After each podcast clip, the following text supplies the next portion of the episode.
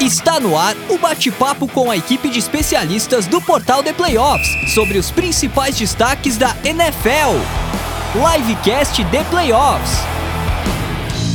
Olá, sejam muito bem-vindos à edição mais especial das tier lists aqui no canal do The Playoffs até agora, nessa que é também a edição número 108 do Livecast. Então, muito bem-vindo a quem nos acompanha ao vivo e já, inclusive, mandou mensagens aqui no nosso chat, e também para você que está assistindo no futuro e fez o mesmo com as outras edições aqui das, das nossas tier lists. Então, já fica também o nosso convite para você que ainda não assistiu quase todas as posições ranqueadas aí todos os principais jogadores da NFL esquentando os motores para essa temporada de 2023 que se aproxima e está mais próxima do que nunca. E para me ajudar nessa missão hoje, tenho novamente a companhia desse time estrelado, formado por Lucas Oliveira e Fábio Garcia, a quem eu peço o destaque inicial hoje, primeiro do Lucão. Salve, salve, gente! Prazerzaço estar aqui com vocês ao vivo. É, faz tempo que a gente não fazia um livecast aqui no The Playoffs falando de NFL e a temporada está cada vez mais perto. E hoje vamos ranquear os times, né? A gente já falou bastante de posições, ainda faltam algumas tiers para completar aqui, mas hoje vamos falar da mais polêmica de todos, que são os times para a temporada de 2023. É bem por aí, né, Fabio? Vamos listar esses favoritos e ouvir bastante cornetada que já virou regra aí nos nossos comentários dos vídeos anteriores. Seja bem-vindo, meu camarada. Muito boa noite para quem está nos acompanhando, para meus colegas.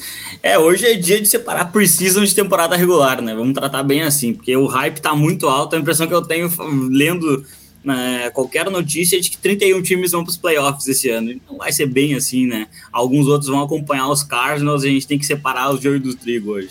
Sem dúvida, né? Vamos tentar dosar essas, essas expectativas. Daqui a pouco a gente coloca as prateleiras na tela para a gente entender aí completamente como vai se dar a dinâmica de hoje. Mas antes vou deixar aqueles recados muito importantes que não podem faltar. É claro, pedir para vocês curtirem o vídeo, né? Deixa o like porque não custa nada, é rapidinho e ajuda muito aqui o nosso conteúdo a atingir o maior número de pessoas possível. E já se inscreve também no nosso canal se você ainda não estiver inscrito para também não perder as próximas edições aí das tier lists. E é claro, se você está ao vivo, faça como nossos amigos Paulo Rogério Amaral, nosso grande amigo Jones Bortolucci, Derek Bissigini e Vitor Zifrit, que já comentaram no nosso chat. Então já fica um abraço para todos vocês, inclusive para o Derek que está falando que ele não aceita os Steelers atrás dos Bears. Vamos ver o que vai acontecer daqui a pouquinho.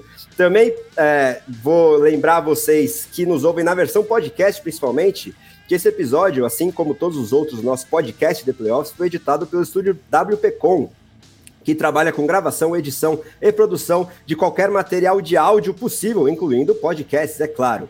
E temos a novidade aí do Pix lançando um canal no YouTube para te ensinar o passo a passo na edição de áudio, assim como um curso em que você pode interagir aí pessoalmente com a fera. Então, se você tiver interesse em qualquer um desses conteúdos, tiver um projeto que queira tirar do papel, participar do curso ou assistir o passo a passo no YouTube do PIC, entre em contato com ele pelos números e pelo site que estão aí na tela. DDD 54 99620 5634 ou lá no site grupo WPcom com.br barra estúdio. Siga a gente no Spotify, no Apple Podcast, no SoundCloud, Deezer, Amazon Music ou qualquer um dos seus aplicativos de podcast favorito, sem esquecer de deixar aquela avaliação de 5 estrelas onde isso é possível. E é claro, não se esqueça dos nossos grupos de WhatsApp do The Playoffs. Temos não só o grupo de NFL, mas também de todas as principais ligas aí dos esportes americanos, MLB, NBA e NHL, para você trocar ideia com outros fanáticos pelo assunto.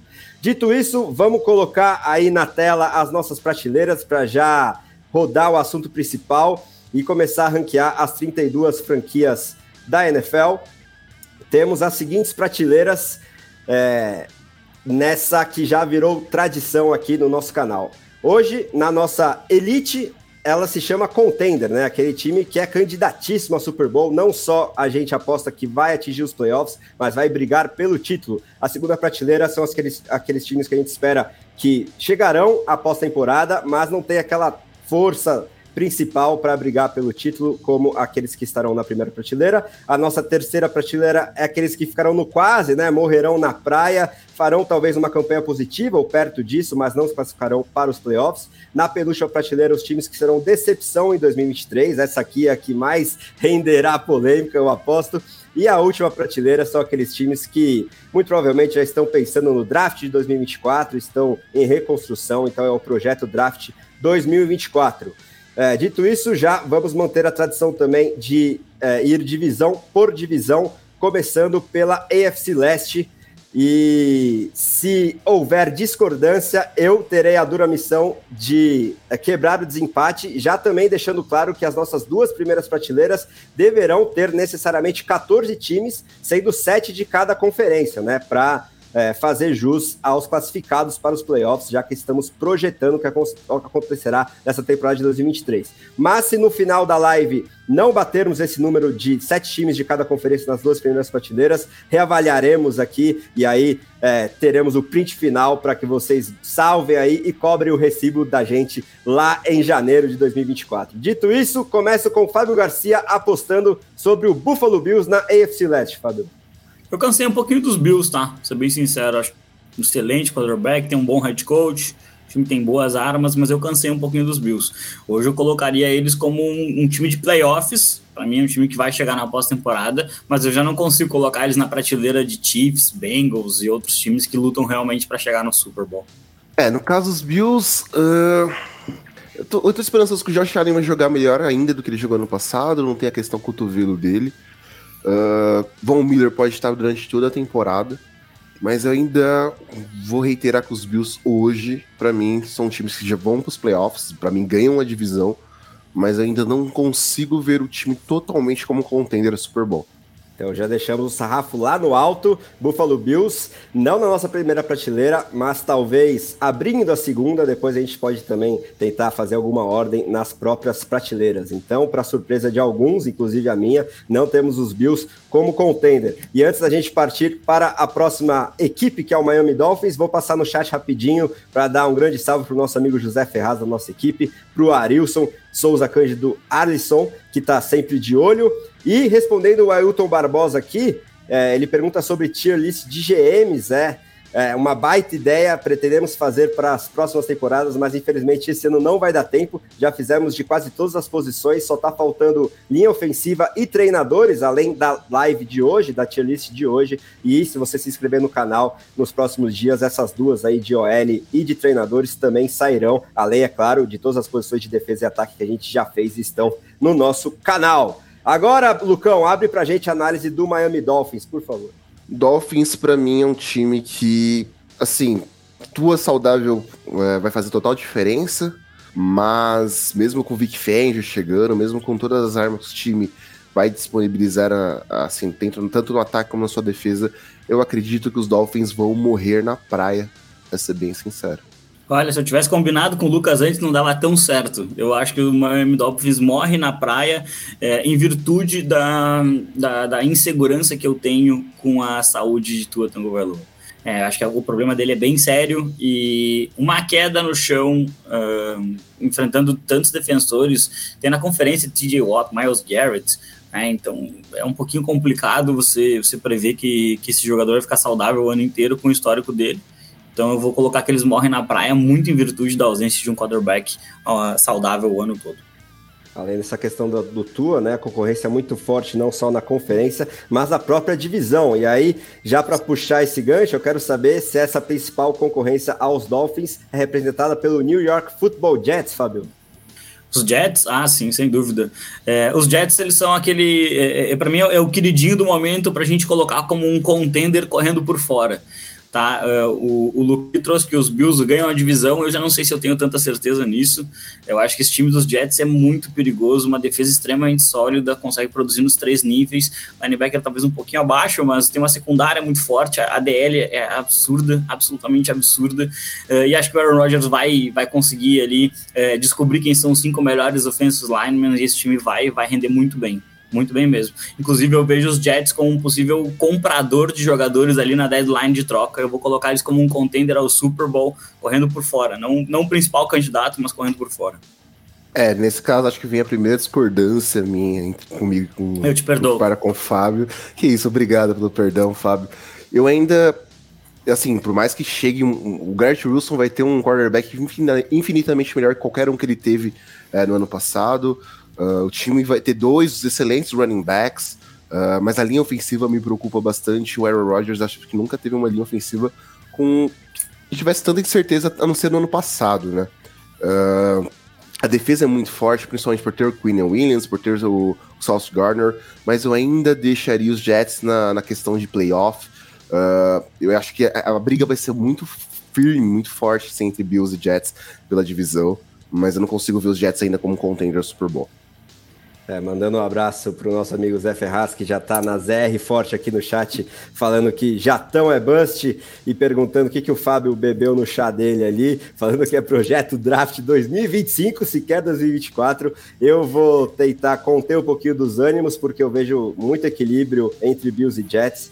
E aí, no fim das contas, pela concorrência na, na conferência como um todo, não consigo colocar os Jets. Se os Bills não estão entre contenders, a gente colocou esse sarrafo lá no alto vou colocar os Jets voltando junto com o Lucão na nossa segunda prateleira. E aí, para fechar a AFC Leste, Lucão, vamos abrir a análise do New England Patriots. Patriots, para mim, pela primeira vez desde os anos 2000, né, vai ser o time que vai ficar em último na divisão. Torcedores dos Patriots me perdoem, mas eu acho que uh, o rebuild já é certo lá. Não sei, mesmo com, com a troca de, da coordenação ofensiva, se o Mac Jones vai dar certo. Para mim, Juju Smith-Schuster não vai ser o wide receiver resposta para esse time.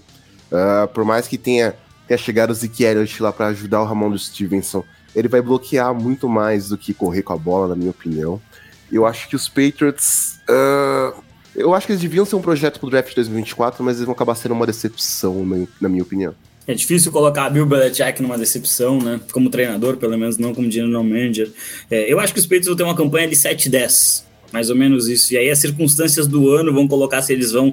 É, eu acho que eles vão ser aquele, aquele, aquele time que aparece na, na, na, busca pelos playoffs, mas que ninguém considera de verdade, sabe? Tá dois jogos atrás, assim. Eu, eu particularmente, eu, eu coloco ali, acho que com o, os Pedros como uma possível decepção, é, tendo em vista que tem um Belichick, a, a defesa geralmente vai bem. O ataque deve produzir melhor até, mas eu acho que a concorrência na conferência está muito forte. Os Patriots não têm, é, eles não têm uma figura de um quarterback para conseguir é, competir nesse mesmo nível. O Mac Jones muito inconstante. É, essa palavra decepção, né, requer quase que uma medição da expectativa. E eu acho que a própria torcida dos Patriots está bem ciente de, da, da concorrência, da dificuldade que, que o time vai enfrentar dentro da divisão e da conferência. Então, Sim, todos os talvez... três que sobraram, né? Exatamente. E alguns Talvez... da imprensa americana têm falado até, André, que o Bill Belichick, dependendo da campanha, pode até pedir uma demissão no fim da temporada, que eu acho que não vai acontecer. Né? É, realmente. Se, se fosse o caso ele pensar em, em outras atividades aí para a vida dele, né? Não sei se ele procuraria uma outra franquia a essa altura da carreira, né? Ele já teria feito, não sei, enfim. Mas é, vamos ver se o Mac Jones tem um ano mais parecido com o de calor do que o segundo ano dele, também com o coordenador ofensivo propriamente dito. Acho que isso vai ser muito importante para essa unidade ofensiva, já que defesa coordenada pelo Belichick, a gente sempre sabe que tende a ir bem, seja quem, quem forem os jogadores à disposição dele, mas é, também considerando é, tudo, tudo isso que, que foi falado, não, não rotulando exatamente como decepção, mas nessa penúltima prateleira acaba sendo uma boa colocação aí para os Patriots, né? Agora vamos para o norte, continuando na AFC, Lucão, com o Baltimore Ravens. Cara, Ravens para mim uh, é complicado falar. Acho que se tiver uma divisão pode mandar três times para os playoffs seria a AFC Norte dentro da, da conferência americana, né? Uh, os Ravens agora o Lamar Jackson tem bons nomes como recebedores, uh, por mais que o Mark Andrews para mim continue sendo o principal alvo dele. O backfield parece estar saudável, a linha ofensiva é saudável, a defesa trouxe reforços. Uh, não consigo ver os Ravens não como um time de playoff, para ser bem sincero. Ah, eu, eu, a minha relação com os Ravens é meio tóxica, para ser sincero. Né? Porque eles são que nem a Inglaterra na Copa do Mundo né, de futebol masculino. Uh, a gente fica. Eu, eu, sempre acho que, ah, não, esse ano vai. Esse ano vai. Não, essa, essa edição é a deles. E, e, muitas vezes eu me decepciono. Eu vou colocar aqui, eu, eu queria colocar eles como um contender super, eu sou muito fã do Lamar e acho que ele pode realmente mostrar que ele é um excelente passador esse ano, mas eu vou ser um pouquinho mais conservador, vou colocar ele como um time de playoff. Acho que os Ravens têm uma chance bem grande de disputar essa divisão com Cincinnati e com os Steelers. É, né? Estou muito curioso também para ver essa aparente revolução no ataque dos Ravens que o Todd Monken tende a implementar, né? Deixando o Lamar soltar um pouquinho mais o braço. mas considerando o todo e também esse histórico recente de lesões do quarterback e o sarrafo bem alto que a gente já estipulou, difícil colocar os Ravens na primeira prateleira, mas definitivamente, definitivamente o time de playoffs, eu voto junto aí com os meus companheiros. E agora, Fábio, chegamos ao primeiro contender quase unânime aqui na figura do Cincinnati Bengals? Olha, por respeito a Joe Burrow e a Lua Narumo, eu vou colocar o Cincinnati Bengals como um contender. Mas hoje é, eu tenho algumas questões sobre esse time e, e, eu não sei se eles vão conseguir responder positivamente ao longo do ano. É, a secundária perdeu gente de, de bastante estofo, bastante qualidade, especialmente para cobrir o fundo do campo. E, e a linha ofensiva lá não protege o Joe Burrow há dois, três anos já, três anos que ele está na liga, né? E mesmo com os investimentos da última temporada, não conseguiu proteger ele em alto nível ele precisa ficar saudável, né? Ele teve uma lesão muito feia no seu, seu primeiro ano ali de, de, de profissional, é, mas ele tá apanhando demais. Eu tenho muito medo do, do Joe Burrow acabar virando um Andrew Luck, né? Muito talento, pouca proteção. É, no caso, me preocupa essa questão da linha ofensiva, mas o Joe Burrow agora tem um novo left tackle que acabou de ser campeão é, do Super Bowl com o Kansas City Chiefs, né? É, mudou de lado, foi o principal rival para mim do, dos Chiefs dentro da conferência. Uh, mas ah, realmente a saída do Jesse Bates e do Von Bell preocupam, principalmente do Jesse Bates. É um cara que para mim é fundamental dentro dessa defesa, mas eu não consigo ver os Bengals senão como um contender Super Bowl pelo quarterback que o time tem, pela liderança que o Burrow traz para esse time. Uh, não coloco nada na, na, conta do Zach Taylor, acho que o Lula Anarumo, sempre tem problema de falar o nome dele, perdão. É, ele consegue fazer um, um, trabalho fantástico, principalmente contra os principais rivais da conferência, é, independente das peças que ele tenha. Então, acho que, que sim, os Bengals são um grande contender e para mim são os principais rivais dos Chiefs dentro da divisão da conferência.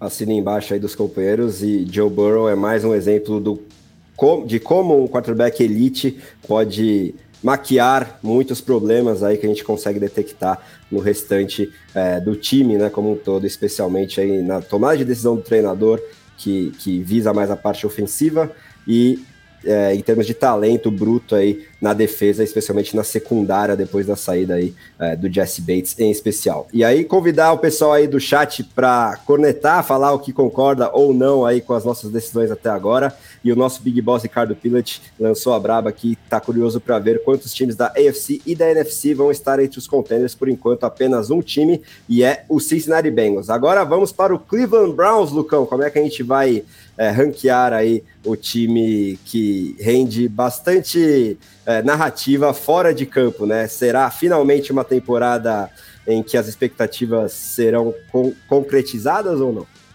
Cara, eu não sei dizer se propriamente dito se os Browns vão conseguir. Eu acho muito difícil os Browns conseguirem disputar dentro da divisão, pra ser bem sincero. O Kevin Stefanski teve uma queda muito grande. Uh, enfim, são, são algumas atenuantes que, que envol envolvem o time dos Browns. Acho que os Browns podem ter um ano melhor que tiveram no ano passado, mas ainda não consigo ver o time como, um, se não a quarta força da divisão. Por mais que os Steelers ainda tenham muitos jovens, esteja um projeto muito grande, mas o coaching staff dos Steelers é muito forte. Uh, enfim, eu, eu acho que os Browns vão ser uma decepção muito grande, ainda mais porque, pelo que é esperado de grandes nomes dentro da franquia, um quarterback que, para mim, não vai produzir nunca mais, como ele produziu na, na, primeira franquia dele dentro da NFL. E eu sinto muito pelo, pelo Nick Chubb e pelo Miles Garrett, que são caras fantásticos e merecem sim um título. Mas infelizmente nos Browns, para mim, não vai ser um lugar que eles vão conseguir. Eles vão ser uma decepção para mim. Eu fecho com o Lucão. É uma decepção, é, considerando, né, novamente, né, o, que, o, que, o que tem de talento. Né? A gente tem um dos, um dos principais candidatos ao defensor do ano né, com bastante ajuda no Edge esse ano. É, tem um belíssimo cornerback nesse time, uma defesa que pode produzir, mas está numa divisão muito complicada e, e de todos ali, é, no conjunto, os Browns são os que menos se provaram, na minha opinião. Ah, mas os Steelers, cara, a gente tá falando de Mike Tomlin, né? Vamos se respeitar. Né? Então, é, é, com certeza é um time que é, eu espero ali uma campanha que nem a dos Patriots, uns 7-10 mais ou menos. Eu acho que tá bem, tá de bom tamanho para essa equipe. E aproveitando essa deixa sobre Mike Tomlin e ratificando essa questão que eu também aposto nos Browns na lanterna dessa AFC Norte, vamos falar dos Steelers, né, Fabio? E o quanto esse treinador faz diferença e o hype cresceu demais depois desses últimos jogos aí de pré-temporada e quero saber como é que a gente vai classificar a franquia de Pittsburgh, porque meu amigo Derek tá de olho aí no chat também. É, então os Steelers é, talvez eles sejam uma grande questão é, dessa é, de, de, acho que desse nosso primeiro quadro aqui, pensando em AFC, né? Porque se a gente coloca agora os Steelers nos playoffs, a gente tira os Chargers. Né? Automaticamente a gente vai tirar os Chargers, que também são um time que tem muito talento, tem um quarterback melhor, mais, mais provado já que o dos Steelers, é, mas que também tem um histórico de decepção muito grande. Uh, eu acho que uh, esse, esse talvez seja o grande confronto por uma vaga de playoffs, né? Steelers e Chargers. Eu, eh, com, com bastante dor no meu coração, pelo respeito enorme que eu tenho ao Mike Tomlin, eu vou colocar que os Steelers morrem na praia, porque apesar do histórico de decepção dos Chargers e de, uma, e de um número. Uh, um número inúmeras lesões que eles sofreram, é, eu acho que os Steelers eles são mais dependentes é, de algumas coisas específicas, como o TJ Watt, né, que tem lesões, tem um histórico ali de machucar um pouquinho. O, Justin Herbert, que seria a, a, a, grande dependência dos Chargers, não tem esse histórico. Então vou, vou escolher assim. Olha, eu tenho bastante dúvida se os Chargers chegam, se os Steelers também não chegam. É, tem, muita, tem muita equipe boa para pouca vaga na EFC. Não, concordo com o Fábio. Acho que é muita equipe boa para pouca vaga. Acho que o Mike Tomlin vai continuar com o recorde positivo da carreira dele. Acho que os Steelers brigam diretamente pra, por a vaga de wild card. Uh, mas eu quero saber se o TJ Watt vai estar saudável o ano todo. Essa, para mim, acho que é a maior dúvida de todas. O Kenny Pickett uh, vai ter um salto para mim neste ano. Jordan Pickens está crescendo demais. Uh, Joey Porter Jr. chega para ajudar essa defesa, que é muito importante. O time conseguiu um excelente reforço na linha ofensiva no draft.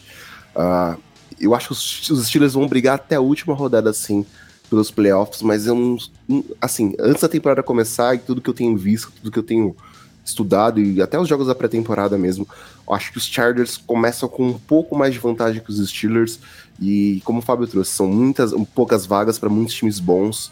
Eu acho que os Steelers acabam morrendo na praia. É, com dor no coração, colocamos aí o Pittsburgh Steelers na terceira prateleira. E já que a gente puxou o nome dos Chargers, vamos abrir a AFC Oeste com o time lá de Los Angeles, Lucão. É, dito tudo isso que a gente já puxou sobre a briga Steelers e Chargers que a gente está projetando, é, o, a franquia aí da Califórnia que acabaria nos playoffs, na nossa segunda prateleira? Cara, eu acho que esse ano o Justin Herbert vai conseguir de fato levar os Chargers e guiar os Chargers aos playoffs a questão de disponibilidade dos principais jogadores dos times, que vai ser um grande fator. Os Chargers parece ter uma urucubaca gigantesca ali, né? Uh, que envolve muitas questões relacionadas à saúde dos jogadores. Mas acho que os Chargers vão conseguir se manter, não todos os jogadores, mas grande parte dos mais importantes jogadores saudáveis. E com a chegada de uma nova coordenação ofensiva, um novo plano de jogo é, que vai beneficiar para mim o Justin Herbert, é, e ele vai fazer valer esse contrato que ele recebeu, então o time vai acabar indo para os playoffs, sim. É, os Chargers talvez seja o caso mais, é, mais paradoxal da, da AFC hoje, né? Porque a gente vê um treinador super pressionado, mas ele acabou de ir para os playoffs. Né? Então é, é uma coisa um, um, pouco engraçada, né? Geralmente os treinadores eles têm três anos, se não vai para os playoffs, é, é, demitido. O Stanley chegou no segundo ano, se eu não estou enganado, e mesmo assim ele sofre muita pressão porque parece que deveria extrair mais da qualidade que tem, e eu concordo com essa afirmação. É, e eu acho que aqui a gente, nesse paralelo Chargers e Steelers, é, tem uma outra questão também. É, os Steelers eles não são o segundo time da sua divisão é, de maneira absoluta, que nem hoje são os Chargers. Né? Os Chargers hoje são melhores que Raiders e Denver. Né? E, então, em tese, nos confrontos internos, eles têm uma pequena vantagem. Né, os Steelers eles não são é, absolutamente melhores que Ravens ou Bengals, né? A gente poderia até de, é, debater isso para o pessoal no chat trazendo ali que melhoraram a OL, é verdade, o Nagy talvez consiga produzir, e é importante que consiga, é, mas eu acho que essa, essa distância ainda é, é, uma distância pequena, mas os Chargers ainda estão um pouquinho à frente. Eu vejo que é um time de playoff, sim, é, mas é a mesma coisa que eu falei de Buffalo. Eu já cansei um pouco dos Chargers, sempre são maravilhosos no papel, e aí alguma coisa assim que ninguém pensou acontece e o time não consegue corresponder. É, vai ser muito interessante ver para o desenvolvimento do Herbert como que ele responde a uma derrota tão dolorosa nos playoffs como foi aquela em Jacksonville. É, então, tá na hora. Tá na hora é. do, do, Herbert ganhar um jogo de playoffs. Se não ganhar esse ano, a gente tem que começar a questionar um pouquinho mais esse jogador que é tão popular no Twitter.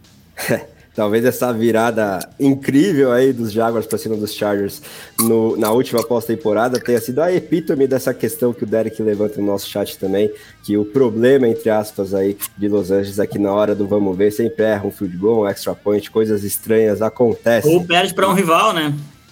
É, você bem sabe, há duas temporadas atrás. E antes da gente partir para as próximas equipes aqui da nossa tier list, mandar um salve para o senhor dos games, que pediu aqui no nosso chat, é, e também, é cl claro, para nossa queridíssima Carol, que está esperando a gente falar do Saints, e também esperando para fazer alguma outra coisa lá na casa do nosso amigo Fábio Garcia, que está impedindo a coitada amada dele de tomar um banho, mas a gente é, promete que não vai demorar tanto assim, viu? É, e também, é claro, mandar um salve para todo mundo mais que está comentando aqui no nosso chat e, e pedir para vocês que gostarem de verdade do nosso conteúdo, mandar aquele super chat se estiverem dispostos a isso, porque também nos ajuda bastante. E aí a gente para tudo para colocar essa mensagem na tela. E agora, para seguir aqui na AFC Oeste, Fábio, vamos falar daquele que é o atual campeão, né? Antes da gente partir para os seus Raiders e para os Broncos, vamos falar de Kansas City Chiefs, porque aí é difícil ter muita discussão para quem está sempre chegando nas cabeças nos últimos anos, né? Não, tem discussão alguma. O Chiefs é contender absoluto, absoluto a, a, chegar ao Super Bowl e vencer mais uma vez. É, o asterisco que a gente coloca hoje, 28 de agosto, é se o Chris Jones realmente não aparecer, eles são um contender ainda, mas mais difícil, né? O André torcendo para que ele seja trocado lá para o Chicago Bears. Uh, acho que sem o Chris Jones, eles seriam um contender, uh, mas com bem mais dificuldades. O Chris Jones faz um trabalho excepcional. É, eu acho que assim, quando a gente for falar de Chris Jones, a gente só tem que lembrar uma coisa. É, em, em, durante a carreira do Aaron Donald, o Chris Jones teve um ano melhor que ele. Isso, isso eu acho que é, é o melhor currículo que um, que um defensive tackle pode ter na NFL. Né? Ele foi melhor que uma, um dos maiores jogadores de todos os tempos. E se ele realmente não jogar mais pelos Chiefs, eu acho que essa defesa pode ter muitos problemas, né? Lembrando, o Chris Jones ele foi deslocado para ser defensive end e quando isso acontece, os Chiefs eles passam a ter muitas dificuldades, trazem ele de volta para o lado interno da linha e aí os Chiefs têm uma resposta defensiva muito mais forte. É, eu acho que é um jogador absolutamente essencial. Eu vi até algumas pessoas falando, ah, mas perdeu o Tariq Hill e ganhou igual verdade. Mas o, o Chris Jones, para mim, ele não é o Tyreek Hill da defesa, ele é o Patrick Mahomes dessa defesa. Então, uh, o time é contender absolutamente. Sem o Chris Jones, fica, ele fica bem mais próximo dos adversários. Não, o Fábio foi extremamente cirúrgico nessa questão do Chris Jones ser o Patrick Mahomes da defesa dos Chiefs. Acho que se ele fala, fizer o que ele falou recentemente no Twitter dele, né? Que ele poderá ficar de fora da franquia até a semana 8. Uh, ah, são oito jogos que os Chiefs podem sofrer bastante na sua defesa e que vai depender muito do seu ataque marcar muitos e muitos pontos para não ficar refém de, de, de ter um, um, jogo que o time corra um risco de fato de sair derrotado, né? O Chris Jones é essencial para esse time. Eu acho que, o, que, os Chiefs são os favoritos de longe assim da AFC. Uh, ah, mas com o Chris Jones de fora, muita coisa pode acontecer. Alguns jogos que os Chiefs acabaram perdendo no passado podem acontecer de se perderem um pouco mais neste ano. Uh, mas é, é assim, o time que tem Patrick Mahomes tem muita coisa. Acho que o Eric Bieniemy, a saída dele não vai ser tão sentida, por exemplo, uh, porque o Mahomes é um cara que, que é fantástico de diversas formas. O, é, o, o, o, time como um todo ele consegue ter uma resposta muito grande, né? Acho que independente de quem, quem joga, por exemplo, de, de running back. A Zé Pacheco chegou lá e tomou de assalto a posição porque conseguiu produzir jardas. Uh, enfim, Andy Reid é uma mente ofensiva brilhante. Acho que o que os Chiefs é, são claros contenders e os principais favoritos a levarem o título da, da Conferência Americana. É, essa combinação Andy Reid Patrick Mahomes não tem como ser colocada fora da primeira prateleira, mas outro ponto importante nessa eventual ausência do Chris Jones, seja por oito jogos ou talvez uma possível troca, que eu estou torcendo bastante aqui como torcedor, já que os Bears são apontados como um dos times interessados, é a questão da, da bye week, né? Que, que o primeiro colocado da conferência na temporada regular acaba conseguindo e está sendo determinante aí para as campanhas mais recentes na pós-temporada do Kansas City Chiefs. Perder esse luxo de jogar todas as partidas de playoffs em casa e folgar uma semana pode ser decisivo lá na hora H e essa ausência aí do capitão, do principal jogador defensivo, pode pesar nesse sentido também. Vamos ver se eles conseguem resolver essa situação nos próximos pouco menos de 10 dias até a abertura da NFL, já que os Chiefs abrem a temporada no Thursday Night Football contra os Lions. Agora, para fechar essa AFC Oeste, vamos falar do Denver Broncos, Lucão. Como é que a gente vai classificar esse time de técnico novo lá no Colorado? Sean Payton chega para tentar resgatar o Denver Broncos, né? Depois de um, uma das piores temporadas, uma a pior, por exemplo, que eu vi, uh, acho que nesses, nesses mais de 15 anos que eu acompanho a NFL, da, da franquia de Denver. Uh, eu esperava muito dos Broncos, como o Russell Wilson, enfim, com, com, com o time como um todo. Eu espero uma melhora, de fato, acho que o Sean Payton ele vai trazer essa memória pro time, melhora para o time. O Wilson vai ter um ano para mim melhor que teve ano passado. Já vão ter o Williams se mantendo saudável, vai ser um, um, uma boa peça. O time já não, não tinha Jerry Jude mesmo em campo, agora não vai ter de fato, pelo menos pro começo da temporada. É, e esse corpo de recebedores é, me preocupa um pouco porque acho que o Marvin Mims vai acabar se destacando. Né? Uh, a defesa, para mim, é o grande ponto. Acho que, que Denver vai ter alguns problemas na, na sua defesa. Acho que, que vai sofrer um pouco uh, em, em, diversos momentos. E os Broncos, para mim, uh, é um time que beira o projeto draft, mas vai acabar sendo um, ter um ano de decepção. É, a segunda temporada seguida que, que, que Denver entra com aquele splash, né? Que, que o Sean Payton tanto criticou lá de Nova York, mas é, mas eu, particularmente eu não consigo acreditar nesse time no momento. Acho que tem alguns investimentos bem interessantes ali, o Zach Allen na DL, o, o Mike, uh, Mike, Mike McGlinch, né? Uh, o right tackle que veio do São Francisco 49ers. acho que é um upgrade, né? Os Broncos eles não têm uma resposta na, na posição de right tackle há alguns anos. Uh, é, mas eu, eu acho que ainda vai ter dores de, de conexão, assim, não é de crescimento, é de conexão mesmo, é conexão entre essa comissão técnica, os jogadores e esse playbook que vai ser bem diferente. É, os, Denver, é, os Broncos que vivem né, o, o seu pior momento da história da franquia, né, em termos de temporadas consecutivas com um recorde negativo, é, e eu acho que isso não vai mudar esse ano. Eu vou colocar o Denver Broncos como uma decepção. Para mim, é o pior time da divisão, mas, é, mas talvez no campo prove o contrário. Fechamos então aí com o David na penúltima prateleira. E agora, Fábio, é claro que você fará as honras de abrir análise sobre o Las Vegas Raiders de Jimmy Garoppolo agora no comando do ataque. É, vou, vou aproveitar, posso responder nosso querido Escolástico. Opa, aqui, claro, chegou draft. aqui uma mensagem do ah. Escolástico falando o seguinte: considerando com Chris Jones, o que dizer da expectativa da defesa dos Chiefs com uma surpreendente, ainda não elite, defesa em 2022, recheada de jovens calouros ou em primeiro contrato? É, então, uh, com Chris Jones, é, eu acho que a gente consegue ver um desenvolvimento interessante do Carl Laftis.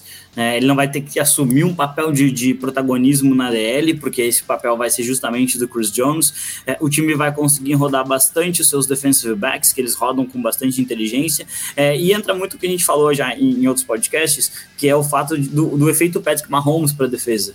Né? Se você sabe que o seu ataque vai marcar muitos pontos, você pode ser um pouquinho mais agressivo, mandar mais blitz e ser um pouquinho mais ousado nas suas chamadas. E eu acho que o Spagnuolo faz isso muito bem. A, a defesa dos Chiefs, eh, ela foi elite em alguns pontos, né? especialmente derrubando o quarterback em 2022, e eu acho que ela pode manter esse padrão sim em 2023 com o Cruz Jones. Boa, já emenda Raiders. Então Raiders. Isso, Raiders. É, eu acho que a gente tem que seguir uma linha de coerência, né? Quando a gente vai falar sobre futebol americano, por mais que quando a gente é incoerente é que dá um engajamento no pessoal, né? Vou tentar ser coerente aqui. É, assim como Tua Tango Vailoa, eu não confio na saúde de Jimmy Garoppolo. É, são problemas diferentes, é verdade, mas são problemas recorrentes também nos dois. É, eu acho que os Raiders vão ser muito melhores do que as pessoas estão imaginando, mas talvez isso não seja o suficiente é, para disputar uma pós-temporada, para chegar no, no, no, no, sonho da franquia, que seria disputar um Super Bowl no Allegiant Stadium, né, dentro de casa. É, eu vou colocar que os Raiders eles vão cara, eu vou colocar os Raiders como uma decepção, cara. Eu vou colocar como uma decepção em virtude do fato de eu não confiar no Jimmy Garoppolo saudável. Se saudável, é um time de 10 vitórias. Tá? Pode printar, me cobrar, fazer piada com a minha cara depois. Se ele ficar saudável, é um time que ganha 10 jogos na temporada regular. Mas vai ficar saudável? Eu não consigo acreditar. Tomara que fique, mas não consigo acreditar. Acho que eu sigo a premissa do Fábio. Acho que o Garópolo uh, saudável, os Raiders vão ser um time que vão brigar por uma vaga no wild card. Acabariam morrendo na praia, na minha opinião, com isso. Uh, mas sem o Jimmy Garoppolo é muito difícil. Acho que fica muito complicado. O Garoppolo vai rodar muito bem o sistema do, do McDaniels, para mim. Vai rodar melhor que o Carr. Ele é um cara que já tá adaptado ao sistema desde de New England. Uh, a defesa vai produzir porque tem um jogador fantástico na linha defensiva. Uh, uma adição interessante, eu tô, tô, tô muito curioso para ver como o Terry Wilson vai se comportar dentro dessa DL, é um cara gigantesco, uh, precisa melhorar em diversos pontos, mas é um cara que tem um, um, um nome perfeito para ensiná-lo a ser agressivo e ser uh, um cara que, que possa definir jogadas dentro da liga. Eu vou dar um crédito um pouquinho maior para os Raiders, achando que com o Garópolo saudável é um time que vai morrer na praia.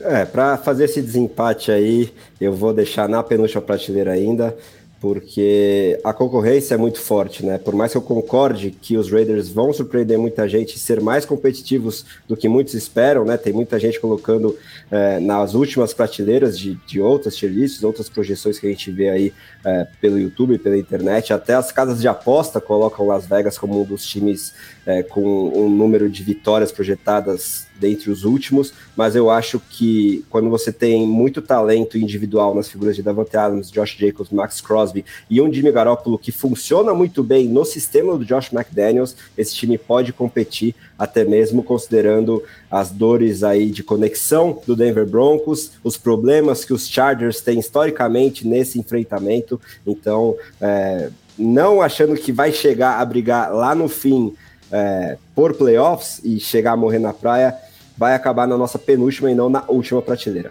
Dito isso, é, colocando aí na decepção, Lucão, os Raiders, vamos partir para a AFC Sul, dar uma agilizadinha aqui para não bater demais aí o nosso tempo estimado da live. Na AFC Sul, acho que fica um pouquinho mais fácil aí de projetar a divisão como um todo. E temos no Houston, Texas, Lucão, o primeiro time a inaugurar aí a nossa última prateleira? Sim, para mim os Texans é um, um, time que vai começar a dar frutos daqui três temporadas. 2025 talvez já dê algum fruto, sabe?